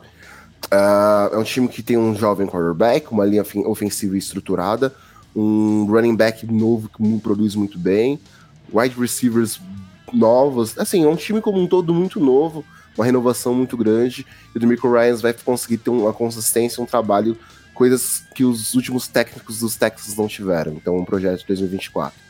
É, uh, até para os Texans em si nem faz sentido essa, é, essa tier, né? Porque eles não têm escolha de primeira rodada no draft 2024. Mas é um projeto de draft 2024, sim. Eu espero bastante do Demirko Ryans. E como ele tem um contrato de seis anos, ele não precisa mostrar serviço logo no primeiro. Ele pode desenvolver uma cultura nova e mudar e apagar tudo que foi feito de errado lá em Houston nos últimos 4, 5 anos, né? Então eu vou deixar nessa mesma, nessa mesma prateleira, assim. Maravilha, amigos. Agora o Indianapolis Colts, também de quarterback calouro, vai fazer companhia para o colega de divisão, Fábio? Vai, vai fazer companhia, uma defesa que tem praticamente nada, tem um bom jogador no interior de linha defensiva, um bom linebacker, mas com histórico de lesões também. É, ofensivamente, esse time ele vai ser exatamente como seu quarterback, né? Ele vai se desenvolver com dores. É, tá na hora do Michael Pittman jogar entre os profissionais. Até agora ele não consegue ser um recebedor número um. E eu tô bem curioso para ver o Richardson, né? Tem agora esse problema também do Jonathan Taylor. Se sair é menos qualidade ainda, e aí já começa a brigar com a Arizona Cardinals. É, o Fábio resumiu Mas bem. nos dá a possibilidade de ver o Harrison novamente jogando pelo Indianápolis, né? Tal pai, tal filho. Ah, ah nossa. P pelo menos assim, eu, eu, não, vou, não vou estender aqui porque Marvin Harrison é meu, meu júnior, é meu xodó. Uh, mas enfim, os Colts têm a possibilidade de pegá-lo no que vem. Seria muito interessante ver ele com o Anthony Richardson. Uh, mas os Colts são um projeto 2024. O Fábio resumiu bem, não vou me estender muito aqui sobre isso. Então, Lucão, fala pra gente se o Jacksonville Jaguars é favoritaço nessa divisão ou não é bem assim? Como é que a gente vai colocar aí o atual campeão da divisão para 2023? para mim é favorito por muito, por, muito. Acho que seria uma, uma decepção muito grande para mim se os Jaguars não levassem a divisão, pra ser bem sincero. É, é o time que vai playoff por ganhar a divisão, é um time que vai brigar nas cabeças com, com muitos desses times que a gente tá colocando aqui na prateleira de playoff da AFC. Uh, eu tenho gostado muito da evolução que o Doug Peterson tem trazido, mas principalmente o Trevor Lawrence ter assumido, uh, ter evoluído, principalmente como um quarterback dentro da liga e se mostrado não só aquele prospecto elite que a gente esperava, mas um grande quarterback da NFL. É, eu, eu acho que os Jaguars eles est estavam a um movimento de, de, de mudar de prateleira aqui, né? É, se eles pegam o Aiden Hudson ao invés de Trevon Walker, esse time era um time de contender. É, falta uma grande estrela para mim nessa defesa, um cara que, sabe, ligar para Green Bay e perguntar o valor do Russian Gary, uma coisa mais ou menos Daniel Hunter, alguma coisa assim. É, eu, eu, eu, queria ver o Trevor Lawrence assumindo tanto o jogo a ponto dele desafiar Joe Burrow e Patrick Mahomes dentro da conferência, porque foi para isso que ele chegou na NFL. É, foi para realmente ser um protagonista. E, mas eu ainda não vou colocar eles lá porque eu não consigo confiar numa constância defensiva desse time. Então vou colocar eles como um time de playoffs. Fechamos então com os Jaguars na segunda prateleira. E agora eu quero saber se o Tennessee Titans, né, que está sendo desacreditado, talvez já, já tenha sido um pouco mais há alguns meses atrás, né, depois da chegada talvez do DeAndre Hopkins, o status da equipe que é sempre muito bem treinada tenha melhorado um pouquinho. Ele pode ser um trap game aí para muita gente, principalmente jogando em casa, como o Zé apontou que vai ser o caso dos Raiders. A gente pode fazer esse paralelo também com os Titans e dizendo isso, como é que a gente vai classificar esse time que estava acostumado até o ano passado a varrer praticamente essa divisão, Fabio? É, então, uh, os Titans eu vou, eu, eu vou colocar como um time que vai morrer na praia, porque eu acho que é um time bem treinado, ele, ele joga um jogo eu até vou me explicar logo depois de falar para não, não dar ruim. Ele joga um jogo sujo que eu gosto, tá? Um jogo sujo naquele sentido de uma defesa extremamente agressiva, corre muito com a bola e passa somente quando é preciso abrir a defesa que tá fechada muito para conter o, o, jogo terrestre, né? Aquele jogo mais old school, assim. É, só que eu acho que não vai ser suficiente porque vai esbarrar no talento de quarterback. Né? Apesar da defesa conseguir ganhar alguns joguinhos que o Tannehill vai tentar entregar, eu acho que é, ele vai conseguir entregar alguns outros e esse time aí não vai, não vai chegar nos playoffs, tá na hora de começar a colocar maionese no café. maionese vitalícia, aliás, né? Se bem Exatamente. que assim, a Malik Willis mostrou muito trabalho né, dentro dessa pré-temporada e não sei se vai ser tão fácil assim uh, essa maionese assumir essa posição de titularidade do, dos Titans. Mas é, eu concordo com o Fábio, acho que é um time que vai morrer na praia. É, chegou o DeAndre Hopkins lá para ajudar uma, uma carência ofensiva muito grande, é, que, é, que é dentro do corpo de recebedores. Uh, o corpo de running backs, para mim, é muito bom. Acho que o Tank Gibbs, Gibbs, uh, Bigsby chega como um complemento maravilhoso pro Derrick Henry. O uh, Spears, né, Lucão? Uh, desculpa, tá Jay, é, tá Spears. chega com um complemento muito bom para esse, esse corpo de running backs do, dos Titans, o Mike Vrabel é um treinador fantástico. Acho que ele consegue administrar muito bem o time, uh, enfim, uh, é um cara que consegue fazer com que o time lute e brigue, mas o, o, o quarterback em Ryan Tannehill não vai conseguir ajudar o time tanto assim posição mais importante do jogo, acaba deixando na mão e fazendo com que os Titans, né, acabem morrendo na praia na nossa projeção, que fechou certinho em sete times aí da AFC nas duas primeiras prateleiras, com apenas Chiefs e Bengals como contenders de verdade. A gente não tá levando tanta fé assim nos Bills e estamos projetando aí Jets, Ravens, Chargers e Jaguars nessa segunda prateleira ao lado de Buffalo como times de playoff da AFC. Antes da gente ir para a Conferência Nacional, um pequeno lembrete, um convite para vocês também que não conhecem o nosso, o nosso canal de podcasts. Fizemos duas prévias de ambas as conferências em versão áudio, tão bem completas também, passando detalhadamente sobre, é, em todos os times. Então, fica aí o nosso convite para vocês conferirem as nossas prévias em podcast da temporada de 2023 da NFL. Dito isso, vamos voltar aí as prateleiras para a tela para partir para NFC, abrindo novamente com o leste, Lucão, já que você faz parte dessa divisão. Uh, fala para a gente sobre o seu New York Football Giants, porque é nada mais justo que o torcedor abrir aí a Conferência Nacional com a análise do seu time. Os Giants que vão ter uma das tabelas mais difíceis da temporada, né? Uh, querendo ou não. É, isso influencia bastante no jogo. Os times conhecem muito melhor o esquema ofensivo que, está sendo difundido lá em Nova York, né? Com Brian Dable, com Mike Kafka, com, a, com as corridas do Daniel Jones. Por mais que o Saquon Barkley tenha metas a serem batidas né, como running back, eu acho que ele vai fazer um grande ano ser saudável. Mas esse corpo de wide receivers me preocupa. Darren Waller aparentemente já é o principal recebedor desse time, mas será que ele vai ficar saudável? Então, para mim, os Giants hoje é um time que pode brigar bastante, vai brigar por muito tempo e vai morrer na praia. Eu fecho com o Lucão. Acho que, apesar de eu admirar o trabalho que esse front office fez no momento de, de, de trazer eh, de volta o orgulho do torcedor mesmo por essa franquia, é, ao mesmo tempo que isso acontece, acontece uma falta de investimento em wide receiver, que é uma das posições mais decisivas da NFL hoje. Por isso vai morrer na praia. É, eu já ia discordar um pouquinho dos meus amigos aqui. Eu, particularmente, no mini hot take, confio mais no New York Giants de Brian Dable do que no Dallas Cowboys é, de Mike McCarthy. E aí, já deixando essa breve provocação para os meus amigos, quero que vocês analisem aí o Dallas Cowboys, que talvez tenha na figura de Dan Quinn essa defesa tão talentosa, algo que acaba maquiando alguns outros problemas desse time, Fabio. E você, como nosso coordenador defensivo, quero saber se concorda com essa minha opinião. É, eu concordo, eu acho que eu, eu, acho que os Cowboys eles conseguem é, virar partidas com mais facilidade. Por quê? Porque eles têm mais talento defensivo. Tá? É, para virar jogos você precisa de uma defesa. É, e eu acho que o Dallas Cowboys ele tem não só muito talento, como ele tem para mim o principal candidato a ganhar o prêmio de defensor do ano em 2023, Micah Parsons. É um verdadeiro búfalo. É incrível que ele, como ele atropela os adversários. Dan Quinn, uh, jogada de mestre, tira ele de middle linebacker, que não ia dar certo, bota ele como edge. Ele, ele realmente é, um, é uma estrela. E por conta de uma defesa extremamente agressiva, que eu acho que, que pode ter ali uh, uma secundária roubando muita bola, eu acho que esse Dallas Cowboys é um, é um, é um, é um time de playoffs. É, mas eu não consigo olhar para o Dak Prescott e não ver uma versão 2.0 Tony Romo, cara que nunca vai chegar no Super Bowl. E, e uma pena pelo talento, pelo talento. Um, e, e, vamos ver como é que esse ataque vai produzir. Eu não gosto do Mike McCarthy em uma das jogadas. Eu acho que é um, é um, é um downgrade, mas vejo um time de playoffs. O time perde demais com essa questão de perder o seu principal play caller, para mim, que era o, o coordenador ofensivo, né? Uh, Mike McCarthy é um cara que conhecido, conhecido, conhecido como ter desenvolvido Aaron Rodgers, uh, mas as chamadas nunca foram um, um grande forte dele para mim. A chegada do Trey Lance também pode indicar alguma coisa. Se a, a confiança do Jerry Jones no Dak Prescott está realmente em alto, tudo bem que o Dak Prescott é um cara que só vai poder ter um contrato uh, de fato se livrando financeiramente falando em 2025, mas até lá o Trey Lance continua como um prospecto. Será que não vale a pena desenvolvê-lo enquanto isso.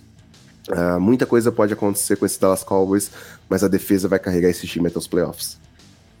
É, e o Daniel Dias solta uma colocação bem interessante. Eu, particularmente, já teria feito esse movimento se fosse o Jerry Jones, mas ele diz que 2023 vai ser o passaporte para o Queen ser o head coach dos Cowboys no próximo ano. Vamos ver se isso se confirma ou não, ou se, quem sabe, ele consegue uma vaga de head coach em outra franquia, né? Então, para o meu descontentamento aí do meu mini hot take, fechamos com Cowboys na segunda prateleira e Giants na terceira. E eu acho que isso vai ser invertido lá em dezembro, para alegria do meu amigo Lucas Oliveira. Dito isso, vamos falar. Primeiro Sunday night, né, André? Exatamente, já, vai ser já, vamos, já vamos saber logo na primeira semana o que a gente vai esperar desses dois times. Vai ser um jogaço esse Sunday Night. Aliás, Mas... obrigado, Cardinals, por ter mandado um linebacker que a gente precisava lá em Nova York. Exatamente. Agora, ó, vamos falar sobre aquele que eu sei que para Lucas Oliveira é o principal candidato não só a ser contender, mas a atingir a glória máxima do Vince Lombardi, Philadelphia Eagles, atual vice-campeão e campeão da conferência, Lucas Oliveira. É, eu tenho que falar, assim, é difícil falar bem do meu principal rival, né? Os, os Eagles eh, são os principais rivais dos Giants, mas por muito acontece. e muito e muito tempo Uh, os Eagles vão ser. Acho que pela primeira vez. Eu, esqueci quantos anos que a NFC não tinha um bicampeão. Os Eagles vão conseguir levar a divisão muito facilmente, na minha opinião. E vão chegar no Super Bowl mais uma vez. Para mim é o melhor time da liga no papel. Uh, e assim, podem imprintar para mim. Se os Eagles não chegarem no Super Bowl, para mim vai ser uma grande surpresa. É, Super Bowl eu acho que já é um pouquinho de detalhe, né? Acho que dependendo. Mas, mas com certeza os, os Eagles eles são um grande candidato, não tenho o que dizer, contender absoluto. E, e cara, eu tô muito curioso para ver essa linha defensiva jogando. Jalen Carter atravessando o offensive line, mas, cara, isso vai ser pra lá de interessante. Deve fazer uma aposta aqui ousada, acho que botaria essa defesa aí para mais de, de 75, 80 sacks, talvez é, muito talento junto para conseguir fazer uma rotação e deixar todo mundo fresco em campo também. Vai ser bonito de ver aí essa defesa dos Eagles, que também tem muito talento ofensivo. Agora, para fechar esse leste, Washington Commanders, Fabio, difícil não colocar nas últimas prateleiras ou Sam Howell pode ser a esperança, a luz no fim do turno? Olha, eu era muito fã de Sam Howell quando ele jogava lá no college. O, o, segundo ano dele foi um ano realmente espetacular. E aí muitos jogadores, muitos companheiros de time foram para a NFL. Ele acabou tendo um, um, um, terceiro ano bem complicado. É, eu, eu vou colocar que, que, que os Commanders eles vão ser uma decepção é, mas eu acho que vai ser uma decepção nessa linha New England Patriots, tá? Eles vão ganhar mais jogos do que uma decepção absoluta ali de três vitórias. Eles vão ser um time de, de seis, sete, sete vitórias, né? Que eles têm que ganhar um Thanksgiving, então de repente, se jogarem lá em Dallas, eles ganham, né? Mas tem que jogar. Um, eu acho que eles, eles vão ter uma campanha ali, um 7-10 também. Tem, tem bastante jogador interessante, com muito destaque, na minha opinião, e até já vou, já vou entregar aqui uma estratégia de fantasy, né, pro meu querido André. Neste ano, Jahan Dodson vai passar o Terry como recebedor número um da equipe e, e acho que vai ter um, uma belíssima de uma carreira na NFL. Acho que os Commanders têm muito talento ofensivo, jovem, capacidade de produção muito grande. Não sei se o Sam Howell vai ser essa resposta, mas eu espero que ele consiga ser um game manager. Eu acho que com a presença. Assim, muitos falam que o Eric Benemy vai ser desvendado uh, como não era o cara que conseguiria, é, que conseguiu tirar aquele talento do Mahomes, que o Mahomes fazia muito a carreira do Benemy. Eu já discordo um pouco, acho que o Benemy vai ser essencial, sim, para esse desenvolvimento de Sam Howell. Uh, e, mas eu mantenho uh, os, os Commanders nessa, nessa prateleira, porque vai ser um time que vai ter uma disputa muito grande dentro já da própria, própria divisão. E a, todo mundo fala que a Conferência Nacional é um pouco mais fácil. Eu não, eu não vejo tão assim. Acho que os Commanders eles vão ter um bom trabalho como o Fábio trouxe, relacionada com os Patriots, mas vão acabar ficando nessa prateleira mesmo. O Washington, né, Andrezinho, vai pelo sétimo ano consecutivo, vai ter um quarterback novo em relação ao ano anterior como titular na semana 1. Loucura, né? Essa estatística, esse dado. E também vamos ver se, é, como o Daniel bem lembra aqui no nosso chat, a tradição de campeões variados dessa divisão do leste da Conferência Nacional vai ser quebrada. E se não for é, quebrada dessa vez, com os Eagles repetindo, né? Com todo esse favoritismo, é porque. É, a zica é braba mesmo, o negócio é forte, a tal da maldição. Agora, vamos para a mais esperada hora desta live, desta tier list, que diz respeito ao meu Chicago Bears. Estou muito curioso para ver o que vocês vão falar, qual prateleira eles vão terminar. Eu, claro que com uma boa dose de clubismo, acho que temos chance de pelo menos campanha positiva, quiçá sonhar aí com o título da divisão, mas pisando no freio, não espero estar nas duas primeiras prateleiras, mas vamos ver se vocês tra trarão ou não palavras encorajadoras para esse humilde torcedor, começando por Fábio Garcia.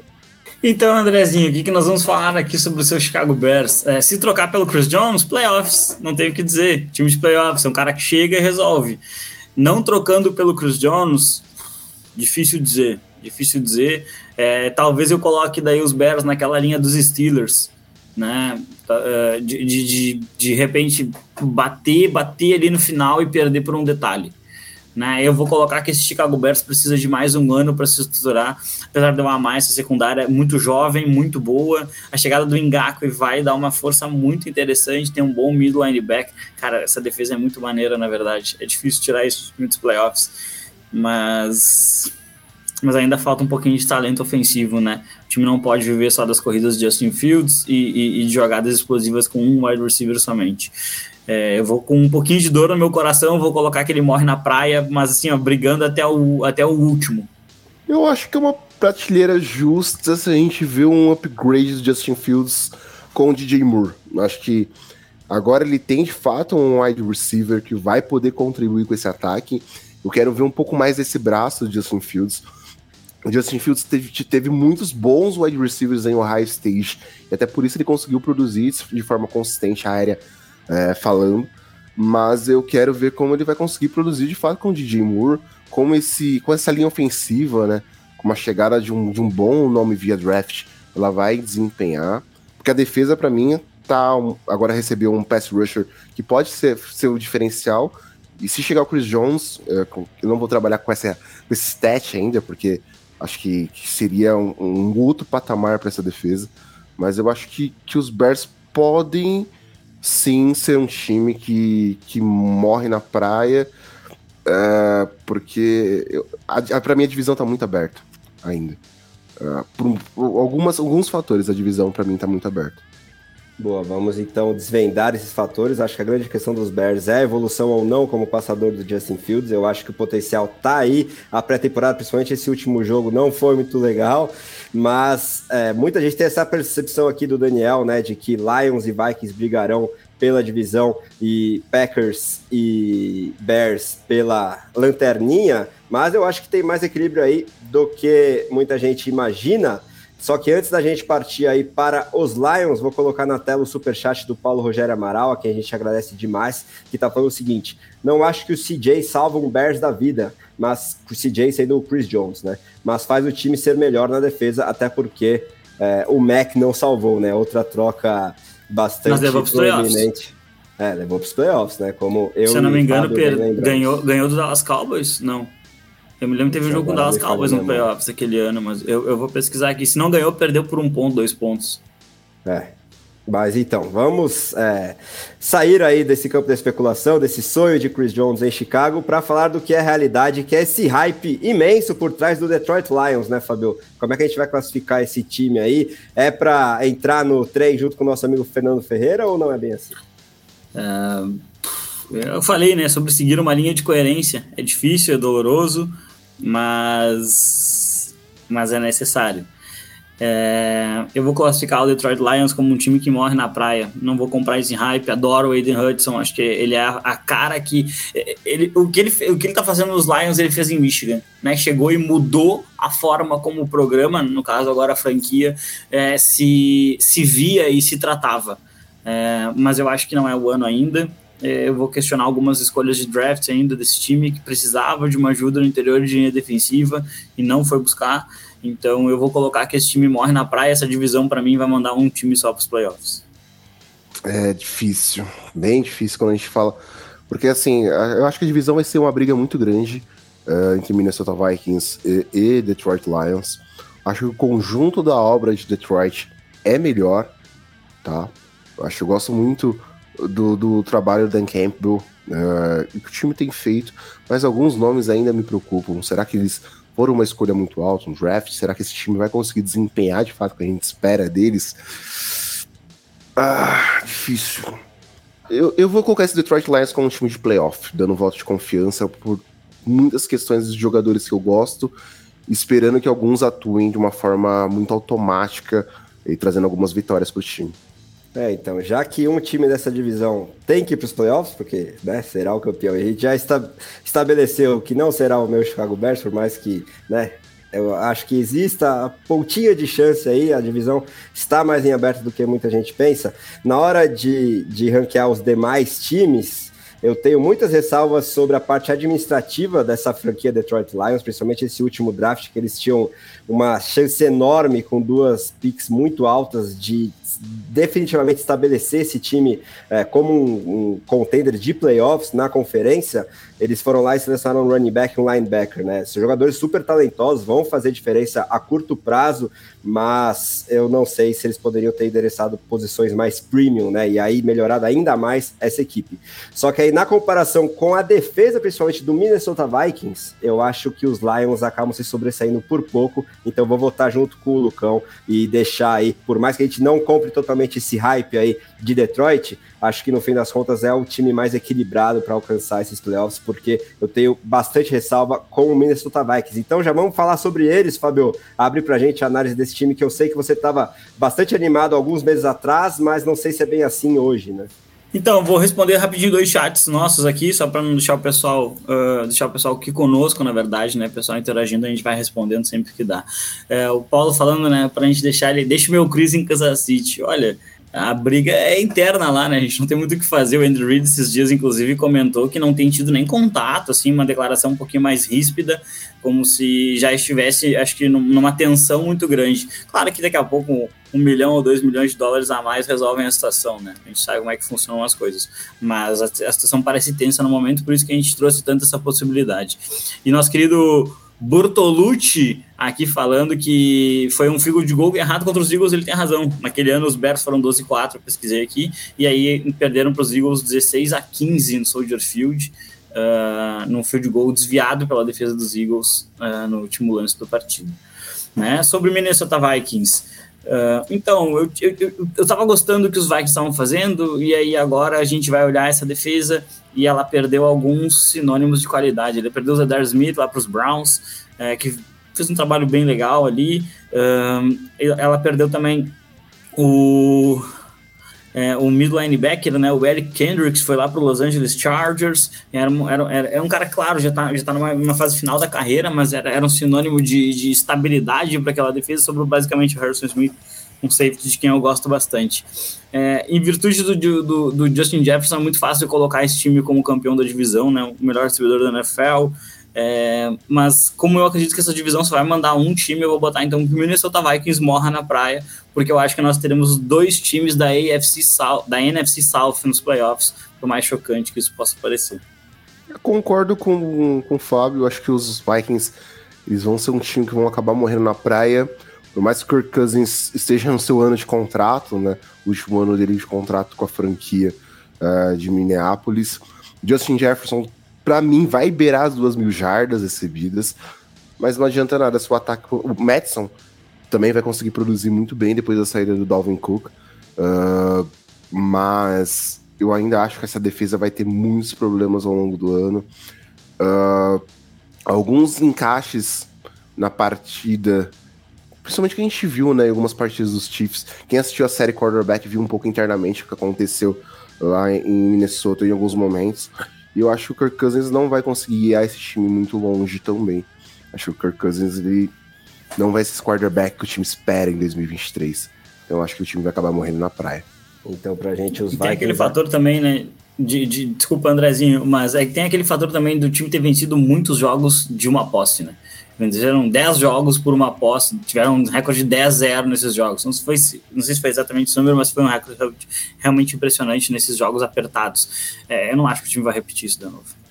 E jogos contra times de playoffs que eles perderam tanto na temporada regular quanto na própria pós-temporada para os Giants foi uma sova, né? Principalmente porque a defesa não conseguiu acompanhar planos de jogo um pouquinho mais elaborados. Então, por isso que eu tenho bastante ressalva, por mais que eu seja o fã número um aí de Justin Jefferson e acho que o Kirk Cousins consegue desempenhar acima da média aí para quarterbacks da NFL, mas falta muita coisa nesse elenco. Esses dois jogadores, principalmente o Jefferson, não são capazes de maquiar tanta coisa assim, principalmente do lado defensivo. Dito isso, vamos fechar a NFC Norte com esse Green Bay Packers muito jovem, agora de quarterback novo, entrando nessa era do amor. E eu sei que tem muito torcedor, já que é a maior torcida no Brasil, né? É exatamente a dos Packers, bastante animado com as perspectivas. Mas como é que a gente vai comprar esse hype ou não e projetar a temporada aí de Green Bay para 2023, Nicole? Vai ser um projeto do Draft 2024. É, os Packers, para mim, já entraram no modo rebuild. O Tenkansky não assume isso, não vai assumir isso. Mas o Love é um projeto futuro. Se se der bem esse ano, se não der, o time vai ano que vem atrás de um novo quarterback, vai atrás de uma reconstrução. Não à toa que, em vez de exercer o quinto ano de contrato do Love, o time deu um ano de contrato para ele pagando um pouco a mais. Uh, enfim, acho que, que os Packers eles estão num projeto rebuild, o time é muito novo e a gente pode ver alguns medalhões ainda saindo. Então, uh, aproveitando para responder nosso querido Matt Augusto aqui, que está falando que a gente está esquecendo Brian Flores como coordenador defensivo em Minnesota. Não, longe disso. Bom coordenador, mas só mostrou, ele só conseguiu mostrar lá em Miami, pelo menos que é a referência que a gente tem, um trabalho mais consistente no segundo ano ou na segunda metade da temporada. Não sei se vai ser o suficiente para esse time é, chegar no, no, nos playoffs, né? Até porque justamente saíram jogadores de muita jogadores de hierarquia, né? Saíram uh, lá dessa defesa. Uh, Green Bay Packers, eu, eu, eu, vejo o Packers como uma decepção, assim, o time vai ganhar seis jogos, tem uma defesa interessante, eu gosto do Russian Gary, uh, eu gosto muito do Kenny Clark, O Alexander talvez tenha a melhor temporada de um cornerback esse ano, não sei. Uh, mas é um time que não tem safety. É um time que, na minha opinião, não tem um quarterback. E, e agora eu vou encher o peito para falar, porque eu falei quando eles ganhavam 13 jogos por ano. É um time que não tem head coach. Matt LaFleur não é head coach na NFL. E, e é um cara que eu acho que o Aaron Rodgers e o Devante Adams, quando faziam aquela conexão sensacional, é, acabaram mascarando muitos problemas que eu acho que vão ficar bem evidentes esse ano. E aí o, o Jordan Love vai parecer que não é tão bom, o Christian Watson talvez pareça que não seja tão bom, mas na verdade o esquema ele não é o ideal. É, e muito porque a expectativa tá alta aí para os Packers pela questão da divisão e aberto, que eu acho que eles não, não devem estar tá pensando tanto assim em projeto, draft 2024, e aí vão acabar é, sendo uma decepção por conta dessas expectativas. E a gente tem que lembrar que mesmo com o Aaron Rodgers ano passado, ok, que jogando muito longe do nível de MVP que ele tinha nos outros anos, já foi uma campanha negativa, né, de mais derrotas do que vitórias. O Jordan Love Pode surpreender? Pode, claro, jogou bem na pré-temporada, mas não sei se é, com, com a falta de experiência essas questões da comissão técnica que o Fábio trouxe serão suficientes aí para colocar é, na prateleira de morre na praia, quanto mais em playoffs. Então, Lucão, vamos colocar aí na decepção a franquia de Green Bay. Agora vamos para o Oeste, abrindo com aquele time que é o mais fácil de, de colocar aqui nas nossas prateleiras, Lucão, Arizona Cardinals. Eu não vou perder muito tempo, né? Porque o time já tá num um tanque absurdamente explícito. Uh, o time cortou o Colt McCoy hoje, mandou as Zaya Simmons embora. Enfim, não tem que perder muito tempo os Cardinals. Os Cardinals estão no projeto Caleb Williams 2024. Só resta saber se o Caleb Williams vai querer jogar nos Cardinals. Ninguém rejeita 40 milhões de dólares totalmente garantidos, cara. Não é assim. Ah, não quero vestir vermelho. eu visto quanto quiser, querido. Né? Mas eu acho que a, grande questão é, é, ressaltar o trabalho né, do Austin Thorpe, né, o novo general manager da equipe, que no draft já viu que teria um ano muito difícil, então ele já acumulou escolhas para 24, que vai ter muito talento, né? Tem um Tyrande número 1, um, tem um wide receiver número 1 um, e tem pelo menos uns dois ou três quarterbacks número 1 um ali para o top 5 dos drafts. Uh, é um projeto draft, não tem muito mais o que falar. É um time que não vai disputar esse ano. E quem perder para os Cardinals devia ser eliminado automaticamente. Tá mais que evidente o tanque dessa equipe e eu aposto cada vez mais forte de que o Kyler Murray se quer entrar em campo em 2023. Agora vamos para Los Angeles, lá com os Rams, foram campeões não faz tanto tempo assim, mas isso custou muito caro em termos de montagem de elenco e pensando nisso tudo, por mais que Cooper Cup, né, continue lá, o próprio Matthew Stafford, é difícil tirar esse time das últimas prateleiras, Fabio?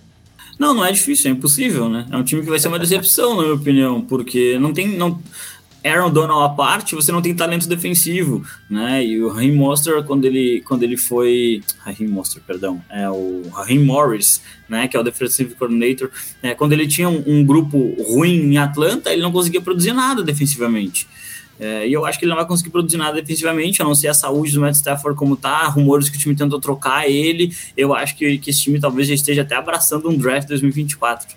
Ou e é isso não, que eu vou né? fazer, na verdade. Eu vou botar os, os bolas de desce os Rams, desce os Rams aí, desce os Rams. É, isso aí, draft 2024. Eles têm pique em draft 2024, com tantas trocas, eu não sei nem quantos piques. Agora tem. Agora vão ter é, eles devem ter penhorado, eles devem ter penhorado por um estádio no Canadá, uma coisa assim. Mas assim, é, eu acho que os. Fraga que me perdoe, tá? Uh, os Rams, eles só não vão ser um projeto 2024 porque ainda tem Cooper Cup, ainda tem Aaron Donald, uh, ainda tem Matt Stafford saudável, talvez. Então, pra mim, o time vai ser uma decepção. Uh, acho que o time ainda não foca em draft no, no ano que vem. Talvez se, se o, o Stafford não jogar o Stetson Bennett assuma essa, essa titularidade, não, não, não perca mais, não sei. Acho meio impossível, talvez. Mas, uh, assim, quando se fala dos Rams, muitas coisas podem acontecer. Para mim, vai ser um time de decepção esse ano. Então, fechamos na penúltima prateleira aí para os Rams. É, por mais que eu projete aí pouquíssimas vitórias para essa equipe, muito na linha é, e de forma ainda mais acentuada do que eu falei sobre os Vikings. É uma defesa completamente devastada, só tem o Aaron Donald. E eu não sei as, sobre o interesse aí desse jogador já histórico na NFL em se matar tanto assim em campo com muitas poucas projeções aí de playoffs, quanto mais de Super Bowl, né? Agora vamos falar sobre um time que eu acho que tem sim bastante aspiração para as cabeças e eu estou muito curioso se vocês vão colocar na primeira ou na segunda prateleira. Me refiro a São Francisco 49ers, agora sem qualquer tipo de discussão na posição mais importante do jogo. Brock Purdy é o dono desse ataque, né, Fabio? Dito isso, como é que você classifica aí as projeções dos Niners para 2023? É um time que vai, vai, vai seguir o, o, a cartilha 49ers, né? Começa um pouquinho mal e melhora ao longo do ano, se estabelece como um contender ao Super Bowl e decepciona. Eu acho que é mais ou menos isso que os 49ers vão fazer. É, eu, eu tô um pouquinho receoso em relação a, a, a um ponto específico, que é Nick Bolsa. Né? Um, o Dibu Samuel, ano passado, ele fez um, um, uma pequena greve ali, ficou um tempo sem aparecer, e ele começou muito mal a temporada, depois ele deu uma declaração dizendo que é, ele demorou para entrar no ritmo dos demais, e que isso custou muito para ele. Uh, eu não sei até que ponto isso não pode prejudicar um pouquinho o Nick Bolsa, e, e obviamente tem um, tem, tem, um efeito cascata daí no desempenho de todos os 49ers. É, mas mesmo assim eu vou colocar como um time contender ainda apesar de eu duvidar da capacidade do Shanahan de conseguir ganhar um título, porque, meu senhor amado, ele faz de tudo para perder. ah, antes de falar sobre os Niners, acho que vou responder aqui o, o Alessandro Piccinini, que perguntou sobre o Murray, se o time acabaria trocando ele, né, pegar outro quarterback, Josh Rosen 2.0. Eu acho que com certeza. Acho que os planos dos, dos Cardinals para 2024 é, é o projeto Caleb Williams o Caleb Williams já começou com tudo o college football, a temporada do college football esse ano, uh, na semana zero. E, enfim, independente do contrato do Murray, o time vai buscar a troca assim, do jogador, uh, porque não consegue se manter saudável, né? Consegue ser, ficar em campo no NFL. E falando de Niners, assim, é um, é um time que, por mais o Shanahan parece que tem alguma alergia a título, uh, eu acho que os Niners vão fizeram a melhor escolha em manter o Purdy uh, como, como um principal cornerback. Acho que o Purdy vai ter uma evolução muito grande. Acho que o time tem boas, boas peças para isso. Enfim, uh, eu, eu acredito que os Niners vão bater de frente com, com, com, com os Eagles na, na, NFC. Talvez, quem sabe, num, num, golpe de sorte, como a gente fala que playoff, muita coisa pode acontecer, uh, chegar no Super Bowl. Assina embaixo, confio bastante nessa franquia e acho que o Steve Wilkes chegando aí para substituir mais um coordenador defensivo que ganha uma vaga merecida de head coach em outra franquia, vai seguir também essa boa atuada, que é muito importante para coordenar essa defesa e ter todo esse equilíbrio com o um ataque polarizante de Kyle Shanahan, né? É muito ame ou odeie, mas é um sistema que, que roda bem, principalmente jogo terrestre, e essa defesa com tanto talento, e também as peças ofensivas individualmente são muito talentosas, aposto muito em Brandon Ayuk especificamente para esse ano, é difícil tirar todo esse talento e também pela, pelo panorama da conferência como um todo, os Niners da primeira prateleira. Agora vamos fechar essa NFC Oeste com o Seattle Seahawks, que eu acho que é o time que pode surpreender muita gente e eu dificilmente tiraria aí pelo menos na nossa segunda prateleira, Lucão. Você concorda comigo? Concordo, concordo. O Seattle Seahawks, para mim, é um, é um, time extremamente talentoso nos dois, nos dois lados da bola. É, trouxe o Jackson Smith Nidigba, para mim tem um trio de recebedores fantástico, uma dupla de running backs muito boa, uma linha ofensiva extremamente sólida. Resta saber se o comandante do ataque vai continuar desempenhando bem o papel dele, né? Gene Smith vai ser o Gene Smith que jogou ano passado, ou vai ser o Gene Smith que a gente conhece de muito tempo? Eu prefiro acreditar na primeira opção, acho que ele tem armas suficientes para isso. Uh, a defesa tem muitas peças boas, por mais que eu ainda sinta falta de um pass rusher. Tem um bom tem, excelente, tem um excelente linebacker, tem uma secundária muito forte eu acho que, o, que os Seahawks são um time de playoff. É, antes de entrar em Seattle Seahawks, respondendo nosso, nossos, nossos ouvintes aqui, né, que estão acompanhando aqui a nossa live, é, acho que o pessoal, na, na, na, verdade, eu vou acompanhar o que eles comentaram, né? O contrato do Murray pode ser um grande problema para esse Arizona Cardinals mudar de quarterback. Isso acho que o pessoal tem razão. E aí entra, entra aquela decisão que é muito complicada, né? Você deixa passar um quarterback de exceção, que nem parece ele, o Caleb Williams, você troca para acumular mais escolhas, o que, que você faz, né? Traz o Marvin Harrison Jr. para trazer um, um, pouco de qualidade. Isso aí é, é, é, um problema que a gente vai discutir bastante a partir de fevereiro, depois do Super Bowl, com certeza. Seattle Seahawks é um time de playoffs com um asterisco ali, talvez seja o meu time favorito para passar rasteira em Filadélfia e São Francisco e, e, e, de repente representar a NFC no Super Bowl.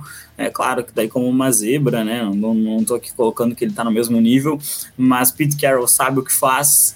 É um time que tem armas ofensivas jovens e muito interessantes, tem um trio de recebedores muito bom, e eu acho que eles, eles trouxeram um cornerback ali que pode trazer uma, uma dupla bem interessante para a NFL e, e, e, começar a roubar cada vez mais a bola.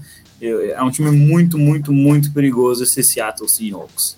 Concordo com essa questão do Seahawks como terceira força clara aí da conferência e eles têm acertado demais aí nos últimos drafts e conseguiram ter esse salto enorme, mesmo sem Russell Wilson, a gente projetava talvez como um dos piores times na última temporada, exatamente por esse movimento, o Gene Smith, né, é, manteve, se não elevou como passador, pelo menos, o nível de quarterback da equipe. Vamos ver se essa incógnita Pete Carroll, que ainda né? é exatamente o Pete Carroll. É Pete Carroll, ele pega qualquer venceu, bagre e faz jogar é. de quarterback, né?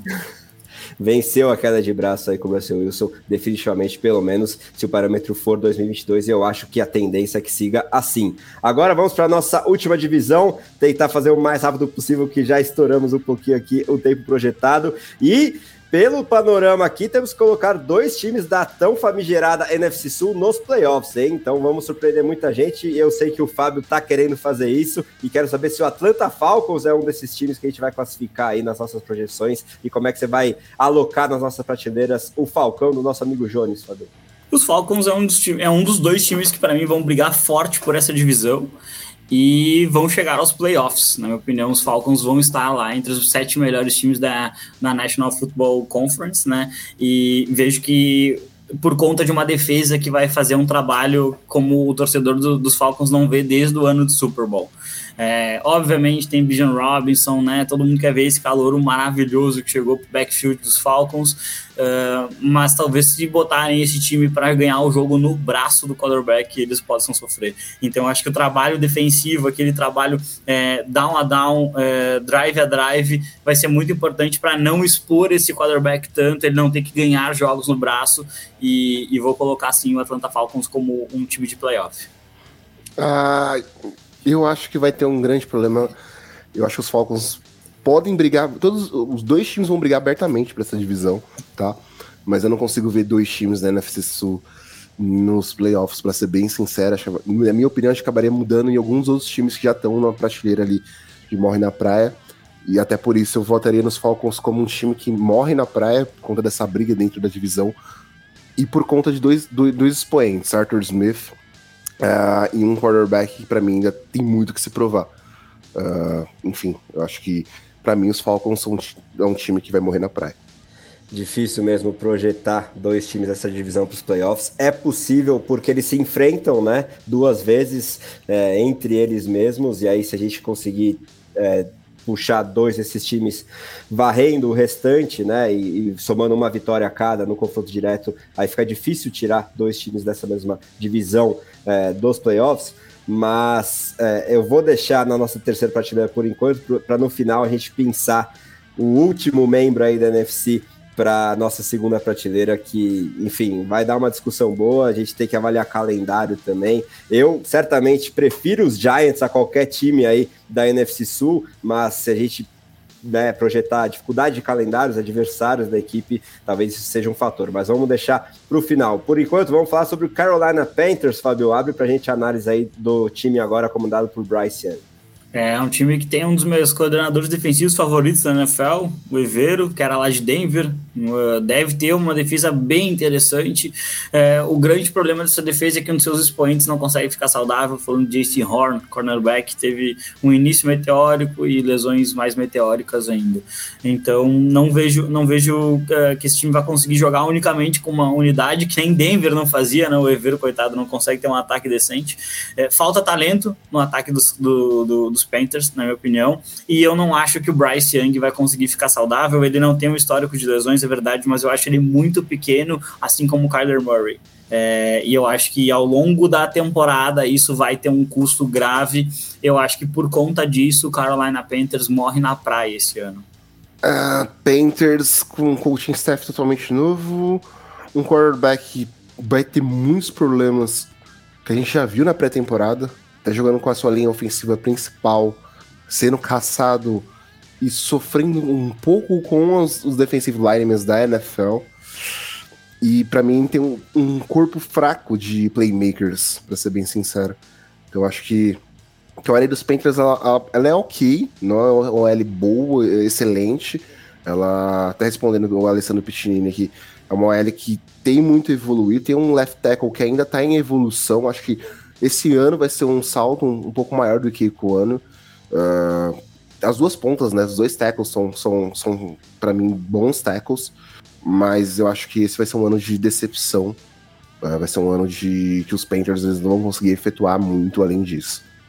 Eu, particularmente, colocaria até na última prateleira esses Panthers. Eu espero muito pouco, porque é uma transição de comissão técnica, porque o ataque não tem quase ninguém, e essa defesa precisa de uma consistência maior, por mais que eu reconheça o talento. E a OL, que era um ponto forte, agora está com as suas incógnitas, né? Então, dito isso, vou fechar com o Lucão para fazer esse meio termo e colocar os Panthers aí na penúltima prateleira. Agora vamos falar sobre os Saints, Lucão. A gente pode cravar que eles são os favoritos da divisão, colocar já na segunda prateleira ou não é bem assim? Para mim, sim. Para mim, os Saints são os favoritos na divisão, são os times que vão para os playoffs de NFC Sul. Uh, eu gosto do Carr. O Fábio vai poder falar muito melhor sobre o Carr do que eu. Uh, eu acho que ele vai ter um bom encaixe com esse sistema ofensivo do Saints. Eu gosto principalmente da defesa do Saints contra um dentro dessa divisão, enfrentando uh, alguns jogadores que são dúvidas, alguns quarterbacks ou são muito novos dentro da liga, ou para mim o Baker Mayfield é um cara que não vai desempenhar aquele final, aquele, aquelas partidas que ele teve lá em, Los Angeles, por exemplo. Uh, enfim, eu acho que o Saints eles têm mais condições sim de ganhar a divisão tem jogadores mais qualificados para isso. É, o, New Orleans ele tem uma defesa muito bem estruturada, né? Ela começou mal no último ano e, curiosamente, contra o Derek Carr, ela conseguiu uh, não ceder, não deixou nem ele, ele avançar na metade do campo, né? Tomara que pro Saints ele consiga avançar para mais da metade do campo esse ano no Superdome. Mas é, ela aí voltou a jogar no nível que a gente está acostumado a ver. É, eu acho que essa defesa do Saints é realmente muito forte. A gente está vendo os últimos anos dela, pelo menos nesse formato, Ken Jordan, Mario Davis, talvez até o Letmore. Uh, e eu vou, eu tenho o Tyler Matthew também, que eu gosto bastante, strong safety bem agressivo, né? E, e, eu acho que o ataque ele vai jogar muito melhor do que jogou no outro ano, porque o Derek Carr é muito melhor que os quarterbacks que, que vieram depois de Drew Brees ali. Muito melhor mesmo. Né? Uh, o que, que, vai ser o, a, a, grande questão que é aquela experiência do Derek Carr, né? Se ele for muito pressionado, ele vai se apavorar e vai cometer erros bizarros. Mas acho que ele tem as ferramentas dentro dessa divisão para levar o título, chegar aos playoffs e quem sabe conquistar a primeira vitória de playoffs na carreira desse quarterback que já foi candidato a MVP da NFL. Eu te ver que a gente teve momentos de insanidade na liga, né? Mas eu vejo que Falcons e Saints vão chegar nos playoffs através da NFC South. Fechamos então com os Saints é, no voto dos dois analistas como time de playoffs dessa NFC South, por mais que eu particularmente tenha um mini hot take de que eu acho que os Falcons levam a divisão, mas diante de tudo isso que a gente é, já comentou, é, fechamos aí com o New Orleans na segunda divisão. Daqui a pouco a gente define quem vai ser esse último time da Conferência Nacional nos playoffs, mas antes vamos falar sobre um candidato às últimas prateleiras, Fabio, Tampa Bay Buccaneers, de Baker Mayfield confirmado como titular? Não vejo. É, é outro time que tá pagando Super Bowl, né? O time tá pagando Super Bowl. Eu vejo como é, é, um, é, um, é um projeto de draft, na verdade, do Baker Mayfield é horroroso. É horroroso. É horroroso mesmo, assim, mesmo. Só uma defesa como a dos Raiders para perder para ele no passado. Assinou na segunda, ganhou dos Raiders na quinta. Foi um negócio ridículo. Mas é, o Baker Mayfield é ruim. É ruim e ele vai, é, ele vai ser o maior desafio do Mike Evans, maior que qualquer defensor para chegar nas mil jardas mais uma, uma temporada, né? O Evans fez isso em todos os sete anos dele, empatando, empatando não, acho que uma, uma temporada abaixo do Jerry Rice, né? E aí você está falando de uma companhia muito interessante para o seu currículo. Mas eu acho que é um projeto de draft, apesar de ter muito mais talento do que outros times que estão ranqueados acima, eu acho que não tem mais coesão nesse time. É um time que o middle linebacker quer ir embora, Uh, provavelmente perdeu o center, se eu não me engano, agora para a temporada inteira. É, então é um time que vai sofrer bastante. Não vejo o Baker Mayfield sendo capaz de, de desafiar os, nem os times da própria divisão. Concordo com o Fábio. Eu acho que o time tem talentos. Uh, o time. Uh, Mike Evans, para mim, é um cara muito bom. Eu acho que ele teve a sorte de ter Tom Brady como, como quarterback, tipo, pensando nos outros quarterbacks que ele teve durante toda a carreira dele. Uh, enfim, mas a defesa tem alguns expoentes de, de nomes bons, mas que não estão tão felizes dentro da franquia. Mas para mim, o pior, pior problema dessa, da, da, dos Bucks é o Todd Bowles. Eu acho que ele não é head coach na NFL. Enfim, esse vai ser o pior dos piores problemas da, da franquia ao longo do ano e, e é projeto 2024 com o novo head, head coach. Eu acho que ainda mais do que o Baker Mayfield, o ambiente que o Todd Bowles parece não conseguir desenvolver no vestiário, além das questionáveis chamadas que ele tem como é, administrador de grupo, né? E, e mesmo né, saindo do cargo de coordenador defensivo, em que aí ele vai muito bem, né, historicamente, são o maior problema aí desse Tampa Bay Buccaneers, que tem seus talentos individuais, mas eu tô apostando muito pouco e para mim é candidato a top 3 aí do draft 2024. Então fechamos com Tampa na última prateleira. Dito isso, já temos o voto do Fábio, com os Falcons como time de playoffs, muito pela questão do calendário e por tudo isso que ele já trouxe. Eu vou usar aqui, Lucão, e votar é, a favor do meu amigo, que eu acho que teremos uma repetição de 2022 com três times do leste nos playoffs. Então eu acho que os Giants, apesar do calendário difícil, vão conseguir uma campanha suficiente para pegar a última vaga de wild card. Por mais que eu acho que eles vão ter uma campanha melhor até do que Dallas, então para mim os Giants é que deveriam subir uma prateleira aí, mas quero saber o seu voto se a gente pode fechar em um desses times ou você tem um terceiro palpite, talvez alguém do norte aí da NFC. É, no caso a gente tem a, a, a, tabela mais fácil, né? Com os Falcons junto com, com os Saints. A tabela mais fácil. Os Giants tem uma das mais difíceis da temporada. Eu, particularmente, iria no meio termo do Minnesota Vikings. Provavelmente, por mais que, que eu desacredite um pouco de Kirk Cousins, ele é um quarterback que nem você, você trouxe, André, mais cedo. Que é um cara que é capaz de produzir, sim, melhor que muitos desses quarterbacks que nós temos na liga hoje em dia. E ele tem o Justin Jefferson. Uh, mas aí a gente entra naquela questão, né? São três times dos quais a gente não sabe qual qual apostar. É, fica difícil. Eu, eu, sinceramente acho que, por mais que esse hot take que você trouxe dos Giants estarem melhor que os Cowboys para 2023, eu ainda acho que essa questão de não ter wide receivers dentro de Nova York pesa bastante, apesar da defesa ver uma evolução. É, eu prefiro votar, pensar os Giants um pouco mais abaixo, sim.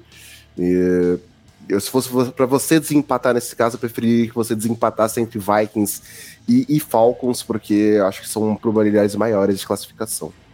Bom, vou tentar tirar o clubismo um pouquinho de lado. Infelizmente, pela questão calendário, até faz muito sentido colocar os Falcons aí como time de playoffs mas considerando questão quarterback, eu não consigo ver muita projeção do Desmond Reader e isso pode ser um diferencial muito importante na hora H. Vamos subir os Vikings aí uma prateleira, é, por mais que eu tenha todas aquelas ressalvas que eu deixei bem claro. E fechamos então nossas tiers. Algo a acrescentar, Fábio? Vocês são uma decepção. Gosto quando os Falcons chegarem na, quando che os Falcons chegarem na pós-temporada, vocês terão que lidar com, com o Jones. Você e o Jones. A gente teria, nós teremos que lidar com você vai e o Jones. Vai ser nenhum dos dois, vai ser os Giants. Três times do leste de novo, vocês vão ver só. Mas enfim, vou fechar aqui também para a versão áudio, não perder nada nas nossas prateleiras. Entre os contenders, apenas quatro times: Chiefs, Bengals, Eagles e 49ers. Times de playoffs são os Bills, os Jets, os Ravens, os Chargers, os Jaguars, os Seahawks, os Lions, os Vikings, os Cowboys e os Saints. Quem vai morrer na praia, ficar no quase, talvez uma campanha positiva, mas não alcançar os playoffs, são os Dolphins, os Steelers, os Titans, os Giants, os Bears e os Falcons. Quem será a decepção em 2023? Serão os Patriots, os Browns, os Broncos, os Raiders, os Commanders, os Packers, os Rams e os Panthers. E quem já está com a cabeça lá no draft de 2024 são os Texans, os Colts, os Cardinals e os Buccaneers. Dito isso, agradeço demais aí a quem participou ao vivo no chat, quem nos ouviu no futuro, seja no YouTube, seja na versão podcast, aos meus amigos Lucas Oliveira e Fábio Garcia. A Carol lá nos Pampas tá louca para tomar o seu banho, então vamos liberar é, o banho lá na casa do Fábio Garcia e mandar um salve a todo mundo que esteve com a gente até o final aqui da live, na versão podcast também. Convido vocês a acompanharem as outras tier lists já produzidas no nosso canal do YouTube e que serão ainda produzidas no futuro próximo. E é claro, as no nosso conteúdo no site, nos podcasts e em todas as redes sociais ao longo da temporada de NFL, que está mais perto do que nunca. Dito isso, valeu demais, um grande abraço e até a próxima.